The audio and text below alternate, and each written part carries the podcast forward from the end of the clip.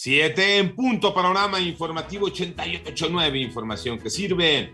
Yo soy Alejandro Villalbazo en el Twitter, arroba Villalbazo13. El lunes 13 de diciembre, Iñaki Manero. ¿Cómo estás, Iñaki? ¿Cómo estás, Alex Villalbazo? Amigos de la República Mexicana, gracias por seguir en Panorama. Vámonos con el panorama COVID. La cifra de muertes a nivel mundial llegó a 5.307.943 el número global de casos alcanza ya los 270 millones 218 mil 553. Son datos de la Universidad Johns Hopkins. Y esta mañana se informa que al menos un paciente ha fallecido por la variante Omicron en Reino Unido. Se trata del primer deceso confirmado en el mundo por esta nueva variante de COVID-19 descubierta en Sudáfrica. Y esto lo dio a conocer el mismo primer ministro Boris Johnson.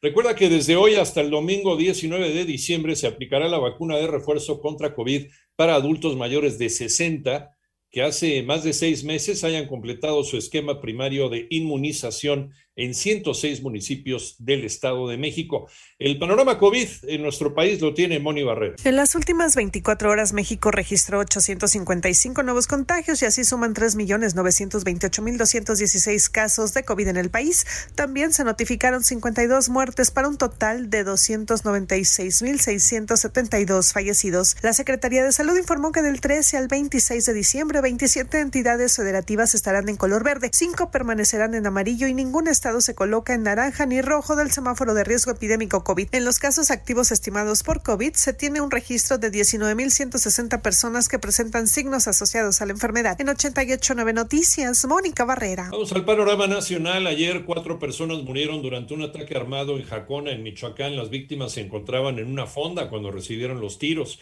En la localidad del Carrizal, en Tuxtla Gutiérrez, Chiapas, un agente del Instituto Nacional de Migración fue retenido y golpeado por personas que se llevaron a un grupo de 13 migrantes que previamente habían sido detenidos.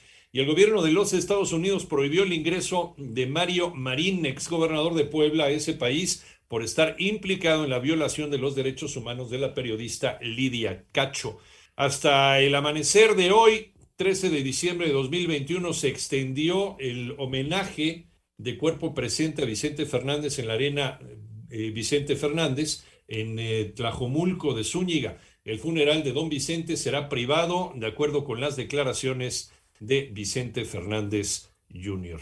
Evitar que se ponga en riesgo la vida y la integridad de las personas es uno de los mayores retos en materia de migración. Armando Arteaga. México enfrenta en la migración un fenómeno cada día más complejo, por lo que la respuesta debe ser integral y compartida con otras naciones y organizaciones, aseguró el subsecretario de Derechos Humanos, Población y Migración de la Secretaría de Gobernación, Alejandro Encinas. Tender puentes de entendimiento en toda la región ayuda a generar una nueva narrativa y nos permite enfocarnos en las similitudes y en las respuestas más que en las diferencias. Al inaugurar la 26 reunión viceministerial de la Conferencia Regional sobre Migración 2021, el funcionario destacó que el mayor reto que se enfrenta en la región es evitar que se ponga en riesgo la integridad y la vida de las personas que deciden irse a otro país. Para 88.9 Noticias, información que sirve Armando Arteaga. Vamos con más información en Panorama Informativo, 88.9 Noticias, información que sirve. Eh, vámonos con eh, el panorama internacional. Algunos de los fans de Vicente Fernández se dieron cita en el Paseo de la Fama de Hollywood en los Estados Unidos, donde precisamente don Vicente tiene su estrella. Sin embargo, el homenaje se vio empañado por un presunto tiroteo realizado por, eh, no se sabe, hubo una persona detenida, presuntamente fue el autor de este tiroteo. En tanto, Irán tiene una última oportunidad de negociar seriamente para salvar el acuerdo nuclear, asegura la ministra británica de Relaciones Exteriores Liz Truss, al término de una reunión del Grupo de los Siete, en el que también se advirtió a Rusia contra la invasión de Ucrania. El Papa Francisco, en sus primeros comentarios sobre las tensiones entre Occidente y Rusia por Ucrania, pidió que se, haya un que se dé un diálogo internacional serio para resolver las diferencias e instó a ambas partes a evitar un conflicto armado.